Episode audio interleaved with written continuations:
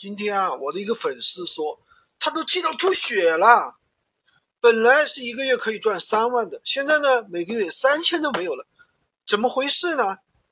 有个人啊，开了十个号来抄他爆款店铺里面所有商品，图片文案都抄算了，居然连头像都不一样。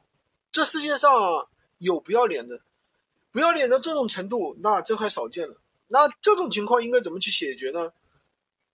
我来告诉你们啊，首先，你们一定要点赞收藏起来，不要到用的时候找不到了。第一个方法，如果你的产品全部是你自己的实拍图，你可以直接找闲鱼的官方客服去举报，一举报一个准。然后第二个呢，如果你只是拼夕夕下载的图片，那怎么办呢？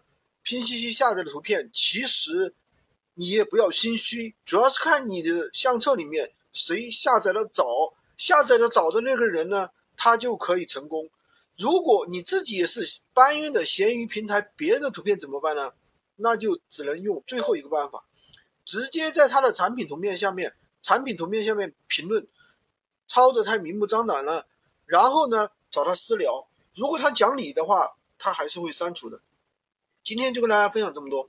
喜欢军哥的可以关注我，订阅我的专辑，当然也可以加我的微，在我头像旁边。获取闲鱼快速上手笔记。